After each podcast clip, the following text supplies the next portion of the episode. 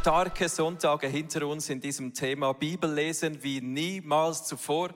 Und diese niemals zuvor Slogans, ich glaube ganz fest, dass es effektiv auch in den einen Leben genauso ist, dass du Bibel liest, wie du sie noch nie gelesen hast. Und wenn das nicht so ist, dann glaube ich, dass heute so ein Tag und ein Moment sein wird, wo Gott dich persönlich nochmals ruft, die Bibel so zu lesen, wie du sie noch niemals zuvor gelesen hast. Der Titel dieser Message heißt nämlich, wie das Bibellesen mich verändert. Und wenn ich in mein Leben schaue, dann muss ich sagen, ja, Veränderung tut schon, tut schon gut. Es gibt immer so Bereiche, wo Veränderung wirklich sehr erwünscht ist und wo ich mir wünsche, dass Gott noch mehr tut. Und ich habe so oft schon erlebt, dass das Bibellesen in meinem Leben einen riesigen Unterschied gemacht hat. Oftmals, wenn wir so die Bibel aufschlagen oder miteinander als Christen unterwegs sind, wenn wir so die Bibel haben, dann kommt diese Frage auf, ja, welche Bibel ist denn jetzt die beste Bibel? Ist es der Luther, ist es Elberfelder, das noch viel genauer, ist es die NGÜ, die Volksbibel oder die berndeutsche Übersetzung, oder? Wir haben auch schweizerdeutsche Bibeln. Welche Bibel ist denn jetzt eigentlich die beste Bibel, um verändert zu werden? Heute Morgen gebe ich dir einen Gratis-Tipp, muss gut zuhören. Welche Bibel ist die beste? Die beste Bibel ist diejenige, die du auch tatsächlich liest. Ja? Die beste Bibel ist diejenige, die du liest. Ja, liest die Bibel, darum geht es ja. Es ist ja eigentlich egal, welche Übersetzung, was du nimmst, Hauptsache du liest sie. Das hat mich an eine Geschichte erinnert, die ich äh, vor ein paar Monaten durchgelesen habe in einem super Buch, in einem Biografiebuch, das heißt Der Bibelraucher. Ja, der Bibelraucher, das geht um Wilhelm Bunz, das ist ein Deutscher, der wurde, ähm, der hat eine ganz schlimme äh, Kindheit erlebt, der wurde von seiner Mutter ausgesetzt, von seinem Vater in, in Kinderheime gesteckt und der hat ganz schwierige Kindheit durchlebt wurde kriminell, kam mit, als Teenager bereits in die Strafvollzugsanstalten und hat mehrere, viele Jahre dort verbracht. Und er hat immer, wenn er in die Einzelhaft kam, weil er wieder was verbockt hat, und das war oft, dann hat er Tabak in den Socken in die Einzelhaft geschmuggelt, hat dort die Bibel genommen, eine Seite rausgerissen, einen schönen gedreht, oder? Und die Bibel geraucht. Und so hat er sich durch die Bibel gequalmt und irgendwann hat er begonnen, die Bibel auch tatsächlich zu lesen. Er hat sich vorgenommen, jede Bibelseite, die ich rauche, die lese ich auch zuerst.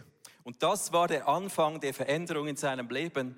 Er hat sich durchgeraucht bis ins Neue Testament. Und als er im Neuen Testament war, hat er gelesen, du bist, ihr seid das Salz dieser Welt, ihr seid das Licht in dieser Welt. Und das hat ihn so getroffen, weil er sein Leben angeschaut hat und gemerkt, ja, Salz und Licht, ich bin, glaube ich, alles andere. Und dann hat er gelesen, dass Gott der Vater treu ist wie ein liebender Vater in seinem Leben. Und in dieser Zelle drin hat er diesen Gott kennengelernt, ohne dass jemand ihm diesen Gott näher erklärt hätte. Einfach das Wort Gottes hat reingegriffen in sein Leben und er hat viel kürzere Haft erlebt. Als er rauskam, konnte er sein Leben aufräumen und mit vielen Menschen, denen er Schlimmes angetan hat, Frieden schließen. Der Bibelraucher, eine wirklich gute Geschichte. Diese Story ist für mich heute so richtig illustrierend, wenn es darum geht, wie Bibellesen mich verändert. Ja, wenn wir die Bibel anschauen, das haben wir in den letzten Wochen gesehen, es, es hat so eine Relevanz, diese Bibel, aber manchmal ist es schwierig, die Bibel in meinen Alltag zu bringen und wir suchen eigentlich nach einer Brücke von der Bibel so eine Brücke in mein Leben hinein und vielleicht war es jetzt, also bei diesem Wilhelm war es jetzt das Rauchen, oder? Seine Brücke in seinen Alltag war das Bibelrauchen. Aber wie kann ich die Bibel lesen, in meinen Alltag hineinbringen, so dass sie in meinem Leben Veränderung bringt? Das ist heute die eine Frage. Und die andere Frage, wie bringt sie denn Veränderung? Aber das Ziel des Bibellesen ist immer ein verändertes Leben. Genauso wie es dieser Wilhelm erlebt hat. Das Ziel des Bibellesens ist nicht, dass wir sie zerpflücken und ausbauschen und kritisch hinterfragen, sondern boom, dass sie unser Leben verändern darf, dass Veränderung reinkommt. Dieses Wort Gottes verändert dich. Und wenn du sie liest, auch wenn du sie vorher noch geraucht hast, das Wort Gottes hat Kraft. Ich möchte mit dir diesen Bibelvers anschauen, wo das genauso beschrieben ist. Im 2. Timotheus 3, bringt das so auf den Punkt. Da steht, Paulus schreibt hier im Timotheus, denn die heilige, ganze Heilige Schrift, die ganze Heilige Schrift ist von Gott eingegeben. Sie soll uns unterweisen. Jetzt kommen vier Punkte. Sie soll uns unterweisen. Sie hilft uns, unsere Schuld einzusehen, wieder auf den richtigen Weg zu kommen und viertens auch so zu leben, wie es Gott gefällt. Also wenn wir diesen Vers anschauen, geht es überall um Veränderung. Erstens, die Bibel zeigt uns die Wahrheit, dass unser Leben nicht von Lügen geprägt ist, von dem, was du in der Zeitung liest, was andere über dich sagen, sondern die Wahrheit Gottes. Sie hilft uns, unsere Schuld einzusehen. Sie hilft uns, auf den richtigen Weg zu kommen und sie erzieht uns zu einem Leben nach Gottes Willen. Wenn ich das, Le das Leben von Wilhelm anschaue, auch mein Leben, auch dein Leben, wenn du nahe genug bei mir dich bewegst, dann man sieht das halt einfach. Wenn, wenn das Leben von Gott, wenn sein Wort in unser Leben kommt, dann kommt Veränderung. Und wenn Gott dann durch sein Wort mein Leben berührt, dann kommt dieser Klang Gottes in meinem Leben zum Tönen. Ich habe hier so einen 440 Hertz gestimmte Stimmgabel als Symbol dafür. Wir sind alle designt, diesen Urton Gottes in uns zu tragen. Er hat dich geschaffen. Und wenn wir die Bibel lesen, seine Wahrheit lesen, dann kommt unser Leben zum Klingen. Und jeder einzelne Lebensbereich in meinem Leben wird gestimmt nach der Wahrheit Gottes. Da fallen die Lügen weg. Verstehst du, wenn du die Wahrheit Gottes liest? Wenn du in der Sünde liest und Gott berührt dich, bumm, oh, das war jetzt falsch. So. Dann offenbart Gott dir, wo du falsch bist, der bringt dich wieder auf den richtigen Weg und dein Leben ist der Klang Gottes, nach dem du eigentlich geschaffen bist. Und jedes, jede Art von deinem Leben, jeder Bereich ist wieder gestimmt. In den Kammersälen, überall, wo, wo Konzerte stattfinden, wird nach diesem einen Normalton jedes Instrument gestimmt. Und das ist unsere Bestimmung, dass das Bibellesen uns verändert und uns wieder abrichtet nach dem Ton Gottes in unserem Leben drin. Schau, ich wünsche mir, dass wir die Bibel genauso lesen mit diesem Zugang. Ich habe so ein paar Prinzipien aufgeschrieben und möchte die heute teilen. Wie sollen wir an die Bibel rangehen, damit wir denn wirklich so eine Brücke finden in den Alltag, damit die Bibel uns verändert? Der erste Punkt, wie kann ich denn jetzt was, was, wie kann ich die Bibel lesen? Wie soll ich an sie rangehen? Ist für mich, dass ich in einer Haltung der Demut, von Glaube und Demut meine Bibel öffne. Schau, du kannst die Bibel öffnen im Stil, ja, jetzt finde ich den Vers, der nicht mehr so gut stimmt oder den ich dann kritisch hervorhole und diskutiere und zerpflücke und zeige, weshalb die Bibel nicht mehr stimmt. Oder du liest die Bibel in der Haltung, dass es sagt, das ist das Wort Gottes hat für mich Relevanz in meinem Leben. Ich habe vor einem Jahr in mein Tagebuch einen Vers rausgeschrieben, der stammt eins zu eins aus, den, aus dem Munde von Samuel, dem kleinen Propheten. Und er hat ja dreimal die Stimme Gottes nicht erkannt, oder? Und der Eli hat ihn geschickt, geh nochmal ins Bett und hör auf diesen Gott. Und als er nochmal die Stimme hört, sagt er einen simplen Satz. Er sagt, rede Herr, denn dein Knecht hört. Wenn du diesen Vers liest, dann ist alles gesagt. Es gibt einen Herr und es gibt einen Knecht. Es ist klar, wer der Herr ist und wer der Knecht ist. Das ist meine Haltung der Demut. Gott, du bist mein Herr und ich bin dein Knecht. Du bist der Vater, ich bin dein Sohn oder deine Tochter. Sprich zu mir. Du sprichst, ich höre. Okay? In dieser Haltung gehe ich ins Bibellesen ist meine Demutshaltung. Dass ich sage, Gott, Vater, heute, wenn ich hier dein Wort aufschlage, sage ich dir schon vorher, sprich in mein Leben und ich werde hören. Und diese Haltung, die du mit hineinnimmst in dein Bibellesen, bestimmt auch, wie du aus dem Bibellesen wieder herausgehst. Schau, wenn wir kritisch reingehen, mit einer Distanz und verschränkten Armen, dann wird dieses Wort Gottes nicht auf einen fruchtbaren, fruchtbaren Boden sinken. Wenn du aber so reingehst, wie der Samuel sagt, sprich Herr, dein Knecht hört, dann wirst du Frucht bringen. Dann wird dein Leben durchdrungen sein von der Wahrheit Gottes, weil du schon vorher Demut hast und sagst, sprich, ich werde es tun. Und du, das braucht schon Mut. Das braucht dann schon Mut. Schau, das Evangelium ist zum einen für Veränderung, das stimmt. Das ist unser Titel heute, oder? Wie bringt das Wort Gottes Veränderung? Aber vor dieser Veränderung geht das Evangelium darum, um einen Herrschaftswechsel in meinem Leben. Es ist, ein, es ist ein Herrschaftswechsel. Wer ist der Herr und wer ist der Knecht? Wer ist der Vater, wer der Sohn oder die Tochter? Und wenn diese Haltung bei dir wegfällt im Angehen an die Bibel, dann wirst du Veränderung wahrscheinlich nur oberflächlich erleben. Und ich möchte heute aufrufen, lasst uns demütig vor dem Wort Gottes diese Bibel öffnen, wie der David. Lasst uns lesen, mit welchen Worten David die Bibel äh, wie David seinem Gottvater begegnet. Und das ist für mich mein persönliches Gebet, bevor ich die Bibel aufschlage. Psalm 139. Durchforsche mich, o oh Gott, und sieh mir ins Herz. Du, der sieht schon rein, gell? Der sieht tief rein. Prüfe meine Gedanken und Gefühle. Sieh, ob ich in Gefahr bin, dir untreu zu werden. Und wenn ja, dann hol mich zurück auf den Weg, den du uns für immer gewiesen hast. Ein einfaches Gebet und ich glaube, es ist ein Leitfaden, wie wir der Bibel begegnen mit dieser Haltung, diesem simplen Gebet. Durchforsche mich, ich bin ready heute, sprich zu mir. Das habe ich vor einem Jahr, diesen Samuel-Satz rausgestrichen und den, der prägt mich bis heute mehr denn je. Die zweite äh, Feststellung, was sollte ich beim Bibellesen beachten, darüber diskutieren. Wir sind in einer Zeit drin, der Zeitgeist so, äh, jeder holt sich das, was ihm gefällt, oder von den Buddhisten ein bisschen, du mixt noch etwas äh, Islam rein, du, du mixt dir deinen Glauben zurecht, bis er dir gefällt, oder? Und so kann man auch die Bibel lesen, das darfst du.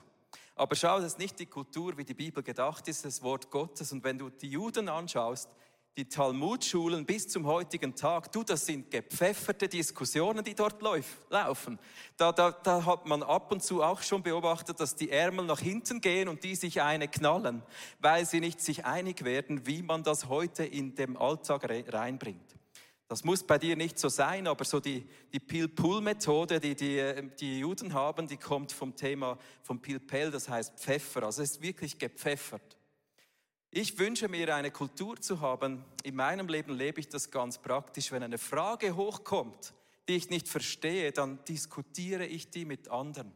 Und je, je, je gewichtiger die Entscheidung ist, die ich zu treffen habe, desto wichtiger ist es, dass ich auch andere einbeziehe und frage, wie verstehst du das, Tom? Wie verstehst du das, Sarah? Wie versteht ihr das?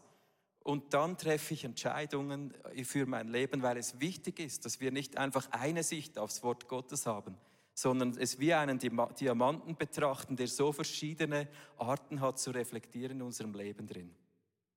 Also geh etwas jüdischer um mit der Bibel. Es tut uns gut, weil wir einfach Absicherung auch von Freunden brauchen. Wir haben diese Woche diskutiert in einer Gebetsgruppe, hat einer geschrieben, ich muss mit euch reden. Im Römerbrief steht, dass Gott Herzen verhärtet von Menschen. Und ich habe Angst, dass das jemanden in meinem engsten Umfeld betrifft.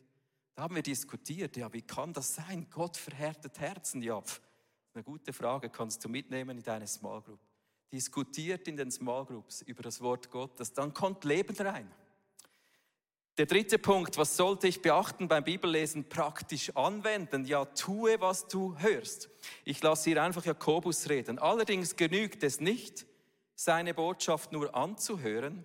Ihr müsst auch danach handeln. Hoppla, Schorsch. Alles andere ist Selbstbetrug. Wer Gottes Botschaft nur hört, sie aber nicht in die Tat umsetzt, dem geht es wie einem Mann, der in den Spiegel schaut. Ja, wie geht es uns Männern, wenn wir in den Spiegel schauen? Also einfach kurz, kurze Zwischenfrage, oder? Also was passiert denn uns eigentlich? Oder ihr Frauen, was beobachtet ihr, wenn euer Mann in den Spiegel schaut? Kann ich mal was hören, so Ideen, was passiert? Äh, äh, okay. Lass uns Jakobus weiter anschauen. Er gibt auch die Antwort. Ja, er betrachtet sich, geht wieder weg und hat auch schon vergessen, wie er aussieht. Huh. ja, tatsächlich. Ich bin froh, kann ich ab und zu noch ein Video vom ICF anschauen, dann weiß ich, wie ich aussehe. Nein, was, was er hier genau damit meint, ist, wir schauen uns an im Spiegel und verdrehen uns weg Und das Wort Gottes liest dich und mich und Gott, er zeigt dir was auf und du drehst dich vielleicht wie ich auch manchmal ab, läufst davon und hast schon vergessen, was Gott dir eigentlich sagt. Wir sind begeistert und sagen, ja, das trachtet zuerst nach dem Wort Gottes und seiner Gerechtigkeit. Und wenn dann der Zahltag hier bist, ja, dann hat man doch lieber was anderes zuerst gekauft, wie auch immer, und hat sich weggedreht und ist davongelaufen, hat vergessen, wie man eigentlich aussieht im Spiegel Gottes.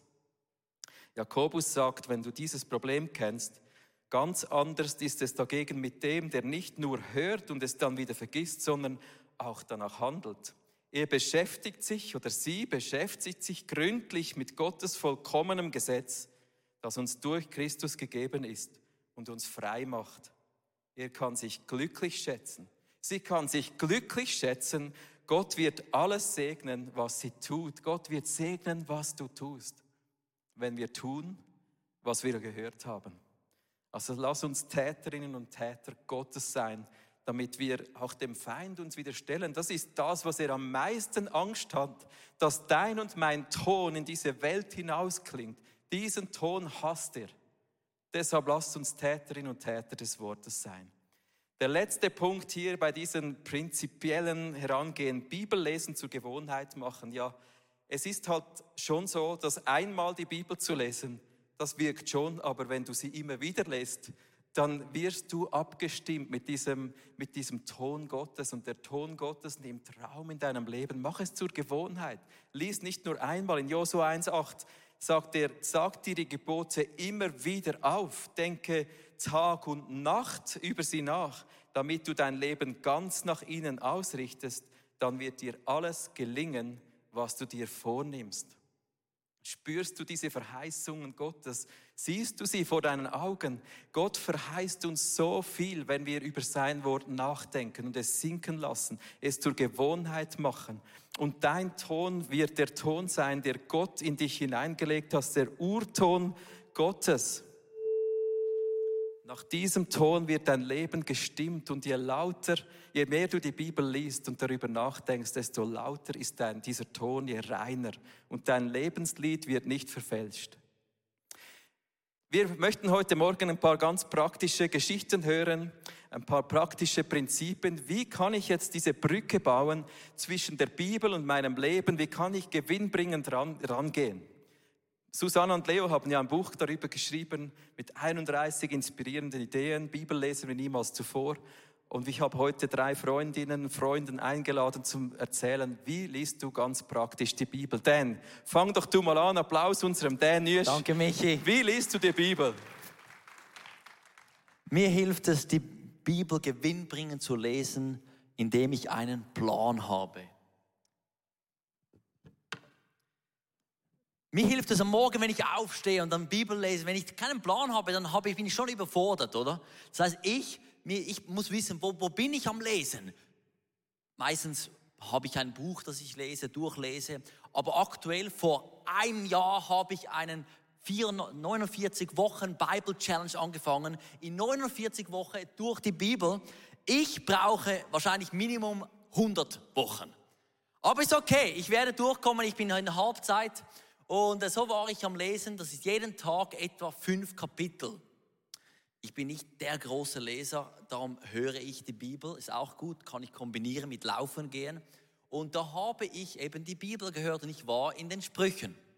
Und im Sprüche 21 habe ich dann gelesen, wer ausgelassene Feste liebt, wird bald arm. Hm.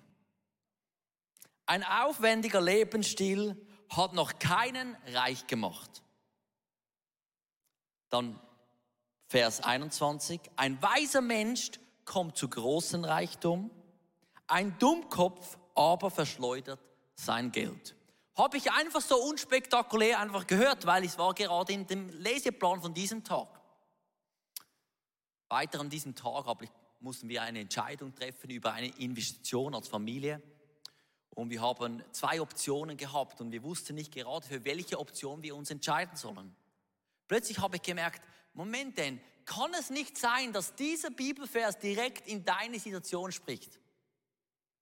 Die eine Option, die war etwas schöner, aber etwas über unserem Budget. Eine andere Investition, die war in unseren finanziellen Möglichkeiten, aber etwas weniger schön. Und in meinem Herzen, ich wollte schon, äh, lass uns für die Schönere gehen, weil ich weiß, Gott hat kein Problem mit Schönheit und Reichtum. Den Tempel müsst ihr mal anschauen, der war natürlich extravagant. Aber ich habe gesehen, dass halt ein weiser Mensch kommt zu großem Reichtum. Okay, was heißt Weisheit in der jetzigen Situation für mein Leben? Und ich habe gemerkt, für mich, für diese Situation heißt Weisheit zu entscheiden, hey, was können wir das Beste machen in unseren Möglichkeiten. Nicht ausschweifen, nicht darüber hinausgehen, über die Möglichkeiten, die wir haben. Und so hat die Bibel zu mir gesprochen und mich verändert, zu haben, dass ich Möglichkeit habe, eine gute Entscheidung haben. Und ich möchte gerade eben auch in so Situationen diesen Ton wiedergeben.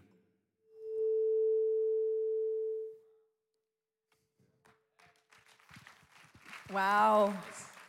Hey, für mich schlägt das systematische Bibellesen die Brücke von der Bibel zu meiner Lebensrealität.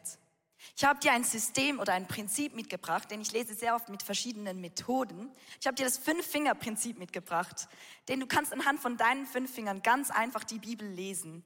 Und zwar frage ich mich immer wieder beim Lesen, was gefällt mir eigentlich an dieser Stelle? Worauf zeigt Gott in meiner Stelle, die ich gerade lese? Was stinkt mir vielleicht auch ein bisschen an dieser Stelle? Welche Versprechen hat Gott für mich? Und was kommt mir vielleicht auch zu kurz? Und so lese ich Stelle für Stelle durch, gehe Schritt für Schritt durch. Und ich habe vor kurzer, kurzer Zeit im Johannes 8, Kapitel 8, 1 bis 11 gelesen. Das ist diese Stelle, wo die Pharisäer eine Frau wegen Ehebruch anklagen möchten. Sie kommen vor Jesus und sie klagen sie an. Sie möchten auch Jesus anklagen und in eine Falle leiten. Und ich habe diese Stelle durchgelesen mit diesem Prinzip. Ich habe mich gefragt, was gefällt mir an dieser Stelle und bin dann beim Zeigefinger hängen geblieben. Ich bin bei Vers 7 stehen geblieben, denn in Vers 7 lesen wir, wie Jesus auf diese Anklage reagiert. Jesus sagt, als jedoch darauf bestanden, auf ihre Frage eine Antwort zu bekommen, richtete er sich auf und sagte zu ihnen, wer von euch ohne Sünde ist, werfe den ersten Stein. Ich habe mich gefragt, okay, hätte ich diesen ersten Stein werfen dürfen, hätte ich ihn werfen können. Und ich habe realisiert, keine Chance. Ich wäre nicht komplett ohne Sünde. Und ich habe weitergelesen und habe Gott gefragt, aber was möchtest du mir zeigen in dieser Stelle? Was möchtest du mir konkret heute zeigen? Und ich habe weitergelesen und wir lesen Vers 8 bis 11, dass er sich vorbeugt und auf die Erde schreibt. Und dann später gehen diese Pharisäer Schritt für Schritt weg von dieser Ehebrecherin. Sie verlassen sie, weil auch sie realisiert haben, dass sie den Stein nicht werfen können. Und Gott hat zu mir gesprochen und gesagt, Celine, realisierst, realisierst du, wer eigentlich den Stein werfen hätte dürfen? Und plötzlich lese ich, dass ja da am Ende Jesus noch bei dieser Frau steht. Jesus ist nicht weggelaufen. Und ich habe realisiert, die einzige Person, die den Stein werfen hätte dürfen, wäre Jesus gewesen. Jesus hätte ihn werfen dürfen, aber hat es nicht getan. Und ich habe realisieren dürfen für mein Leben, dass das Gottes Gnade ist, die so krass ist. Der Einzige, der befähigt und berechtigt gewesen wäre, den Stein zu werfen, hat sich entschieden, der Frau zu vergeben, sie frei zu sprechen und sie in eine Freiheit hineinzuführen. Und ich konnte das für mein Leben annehmen. Ich durfte an diesem Tag realisieren, hey Celine, diese Gnade habe ich für dich. Diese Gnade spreche ich dir zu. Statt dass ich dir einen Stein werfe, möchte ich dich freisprechen, dass du vor mich kommen und möchte ich dich hinein in eine Gnade führen. Und so hat für mich ganz praktisch an diesem Tag diese Bibel Anklang in meinem Leben gefunden.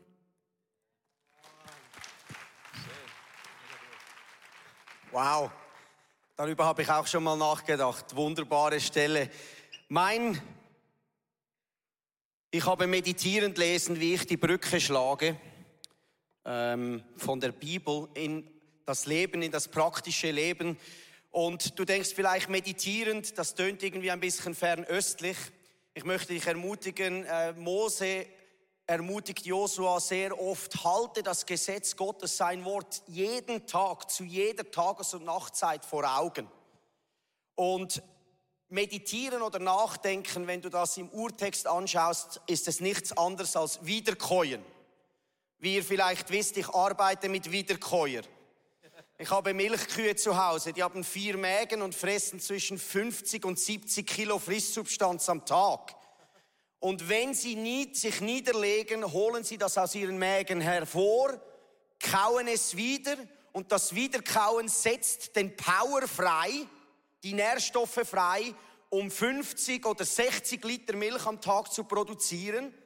Und der Speichel macht, dass der pH im Pansen stabil bleibt. Und das ist für mich so ein Bild, dass wenn ich dieses Wort Gottes immer wieder hervornehme, dass ich eben stabil bleibe und wachsen kann in meinem Glauben mit Jesus. Und viele Leute fragen mich, hey Dom, es ist so schön, wie viele Bibelstellen du zitieren kannst. Kannst du gut auswendig lernen?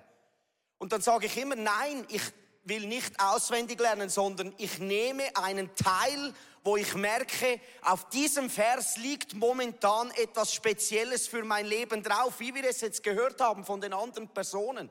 Bei mir ist es momentan Nehemia 29, was heißt, er hat mir seinen guten Geist gegeben, mich zu unterweisen da bleibe ich und nehme das mit in meine tägliche Arbeit. Und ich denke darüber nach, wenn ich auf der Arbeit auf dem Hof bin, Gott für diese Entscheidungen, die ich machen muss, ich brauche deinen guten Geist, der in mir wohnt, der mir hilft, die richtigen Entscheidungen zu machen. Und es wird lebendig. Und ich bleibe dort, vielleicht für mehrere Tage, mehrere Wochen Geh nicht weiter, wenn du merkst, irgendwo ist der Geist Gottes auf einem Vers oder auf einer Textpassage, der zu dir spricht. Das ist für mich meditierend lesen. Ich bleibe irgendwo. Ich hatte mal einmal vor drei Jahren Hohelied 2,4. Er hat mich in sein Weinhaus geführt und sein Banner über mir ist Liebe.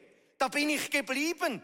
Gibt es was Schöneres zu wissen, dass Gott will, dass ich weiß, dass er mich liebt? Und so habe ich meine Identität stabilisieren können. Ich kann meine Gefühle kann ich lenken, indem dass ich diese Wahrheiten sehe, über die ich meditiert habe und ich schenke ihnen Glauben. Das ist wie das, was Michi gesagt hat. Ich lese die Bibel mit Demut und Glauben und vertraue darauf, dass sein Wort kostbar ist.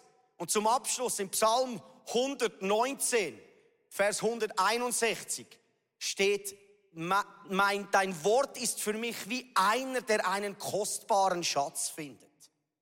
Und das möchte ich euch zusprechen. Nehmt diese Passagen, die euch ansprechen in einer Message oder die ihr in der Small Group liest oder die ihr vielleicht in einer Predigt hört und merkt, das habe ich schon hundertmal gelesen, aber ich möchte, dass es, da ist irgendetwas drauf. Gott will zu mir sprechen und bleibt dort und meditiert darüber nach, denkt darüber nach und es wird etwas fest werden in eurem Glauben, das euch zum Segen werden will. Und so hilft es mir, dass wenn ich über diese einzelnen Textpassagen, wie jetzt momentan Nehemia 29, wo ich drin bin, mir darüber Gedanken mache. Das ist jetzt aber wirklich ein bisschen. Schön. Dass dieser Klang nachhalt und mein Leben immer mehr und mehr verändert, dass ich so ausschauen kann, wie Jesus ist.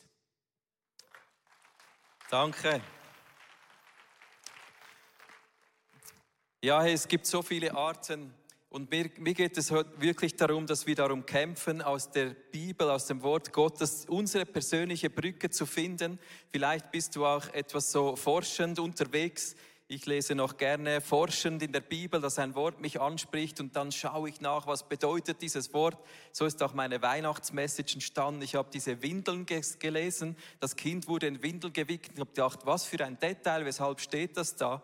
Und habe herausgefunden, dass die Hirten, die diesen Zuspruch von Gott hören, die ihre Lämmel, die kleinen Lämmchen in Windeln wickeln und dass Gott eigentlich zu ihnen so spricht, dass sie es verstehen in ihrem Alltag. Und es hat mich so geprägt, dass Gott dich und mich sieht in unserem Alltag drin und so zu uns spricht, dass wir es nehmen können. Und das ist, der, das ist das Herz Gottes, dass sein Wort für unser Leben eine Brücke bildet in unseren Alltag. Und manchmal ist es ein Kampf um diese Brücke dass wir sie suchen, dass wir dranbleiben, dass wir den Plan einhalten, dass wir mit System lesen, meditieren oder forschen, ist ein bisschen Aufwand. Es ist eine Intention dahinter, diese Brücke zu bilden. Es ist nicht manchmal einfach gratis, das Wort Gottes, sondern bilde diese Brücke, damit dein Leben klingt, damit dein Leben klingt nach dem Klang Gottes. Und ich möchte schließen mit dem letzten Gedanken, wenn dein Leben klingt im Klang Gottes, dann beeinflusst das dein Umfeld. Gott verändert dein Leben auch für dein Umfeld. Schau mal rein, was passiert, wenn ich hier diese Stimmgabel anklinge. Dann tönt der Ton Und wenn du den hier anhältst, dann tönt er hier einfach weiter, du, Potsdonner. Das ist ein Phänomen, das heißt sympathische Resonanz, sagen dem die krassen Physiker. Also das sind dieselben Schwingungen. Jeder Mensch in deinem Umfeld ist genauso im Bild Gottes designt wie du auch. Und wenn du schwingst in diesem Ton Gottes, wenn die Herrlichkeit Gottes deine Finanzen, dein Denken, dein Gefühl, deine Entscheidungen durchdringen, dann bringst du diesen Ton Gottes nicht nur in dir zum Schwingen, sondern Menschen in deinem Umfeld lesen, dein Leben. Und vielleicht lesen sie nie die Bibel. Aber du wirst die Bibel für sie persönlich sein. Sie sind vielleicht, du wirst vielleicht die einzige Bibel sein, die Menschen in deinem Umfeld je lesen. Das einzige Wort Gottes, das sie je zu Gesicht bekommen. Und wenn du schwingst in diesem Ton und in ihre Nähe kommst und mal schweigst, dann wird, dann wird etwas rüberkommen. Und stell dir mal vor, was passiert, wenn jeder Mensch persönliche Begegnungen mit Gott hat, wenn jeder Mensch in diesem Ton Gottes schwingt, was für ein Power dieser Ton hat. Der Ton Gottes schwingt in uns und in unserem Umfeld jeder einzelne Mensch. Und das ist mein Bild heute Morgen. Wir alle, wenn wir diesem Gott begegnen, uns entscheiden, diese Brücke zu finden in unserem Leben, dass das Wort Gottes lebt in uns was für ein krasser Ton geht durch diese Welt hindurch. Diese Welt, die geprägt ist von Angst und von diesen Kriegsgeschichten, von Wirtschaftskrise, von Zweifeln, von Unsicherheit. Aber wenn Gott uns prägt und wir eine Stimme erheben der Worship, wo wir Gott anbeten, sagen, du bist der Vater, ich bin dein Kind. Wo wir sagen, du bist der Herr, ich bin dein Knecht. Geh, durchforsche mich, präge meine Gedanken, meine Gefühle. Wenn dies passiert, und das passiert ja auch heute Morgen, dann erhebt diese Stimme in dieser ganzen Welt Menschen und sie werden, sie werden aufmerksam. Wir dürfen diesen Grundton von Glauben setzen in unserem Leben. Und nicht nur in unserem, sondern auch in unseren Nationen, in der Schweiz, in Deutschland, Österreich. Wenn wir Christen klingen in diesem Klang Gottes, und das braucht es so stark, dann ist der Glaubenslevel anders.